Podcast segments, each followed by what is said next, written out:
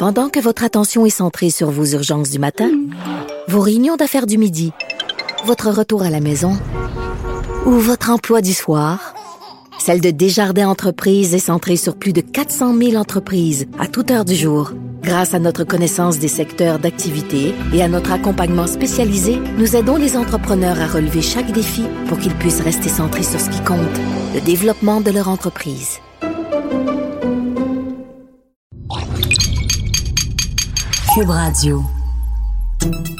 Salut, c'est Charles Tran avec l'équipe dans 5 minutes. On s'intéresse aux sciences, à l'histoire et à l'actualité.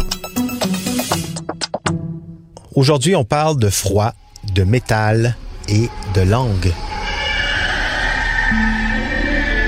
Ça, ça fait mal, hein? se coller la langue sur du métal en plein hiver. Des souvenirs d'enfants qu'on souhaite même pas à nos pires ennemis tellement juste le fait d'y penser, ça fait mal. Mais c'est comme essayer d'éteindre une bougie avec ses doigts. Juste le fait d'en parler peut donner envie d'essayer, juste pour voir si c'est vrai que la langue colle au métal l'hiver. Oui, c'est vrai. Et oui, ça fait mal. Mais d'ailleurs, par quel phénomène scientifique la langue se colle-t-elle au métal par temps froid? Et comment la détacher si jamais vous ou un proche êtes dans cette douloureuse situation? Hélène Lorrain est là pour nous aider.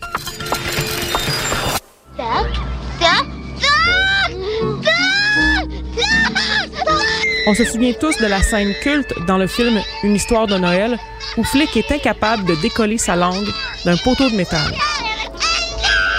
Quand j'étais enfant, regarder cette scène m'a découragé de même penser à la possibilité de peut-être déposer ma langue sur un poteau glacé, mais il y en a toujours pour tester les limites du possible. À ceux-ci, sachez que la science n'est pas de votre côté. Car effectivement, cette situation malheureuse n'est que transfert d'énergie. Les poteaux et rampes sont faits de métal, comme de l'aluminium, de l'acier ou un alliage de fer avec du carbone. Le métal conduit la chaleur, ce qui veut dire que l'énergie thermique se transfère du plus chaud au plus froid. Et qu'est-ce qui est chaud? Notre langue, bien sûr. La température de l'intérieur de notre bouche se situe à peu près à 37 degrés Celsius. En plus, il y a de la salive sur notre langue. Je sais, quel choc. Euh, salive est composé à 99,5% d'eau. Que se passe-t-il lorsqu'une langue chaude et mouillée touche une surface froide et conductrice comme un poteau de métal dehors en hiver?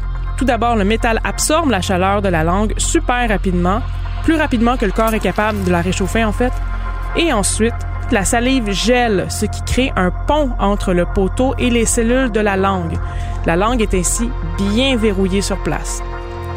Le résultat ne serait pas le même sur un matériau isolant, donc pas conducteur. Tentez de licher du papier, une porcelaine ou du bois dehors par temps froid, rien ne va coller. Et en prime, vous auriez l'air d'un fabuleux weirdo. Bon, maintenant, y a-t-il des trucs pour décoller une langue verrouillée à un poteau? L'astuce la plus simple est de verser de l'eau tiède à l'endroit de contact entre la langue et le poteau. Le pont de salive glacée qui retient la langue au poteau fondra et il y aura une grande fête pour marquer votre nouvelle liberté charmante acquise. Un deuxième truc est de souffler de l'air chaud, comme lorsqu'on expire, sur l'endroit de contact. On peut même utiliser nos mains et nos doigts pour dégeler l'endroit de contact. La pire chose à faire est de tirer pour essayer de décoller votre langue, à moins que ça vous tente de vous payer une saignée, comme dans le bon vieux temps, mais ça dedans votre bouche, mais aussi sur votre foulard, votre manteau, vos mitaines, bref, il y a du sang partout. Ça, c'est parce que la langue est un organe extrêmement vascularisé. Vous l'avez probablement remarqué, euh, de toute façon, quand vous vous mordez la langue, ça saigne beaucoup. D'ailleurs, petit fait pour les fans de quiz, cette vascularisation est la raison pour laquelle certains médicaments sont à prendre en dessous de la langue. Les vaisseaux sanguins de la langue sont connectés à la jugulaire et à la carotide, et donc directement sur les autoroutes du système cardiovasculaire.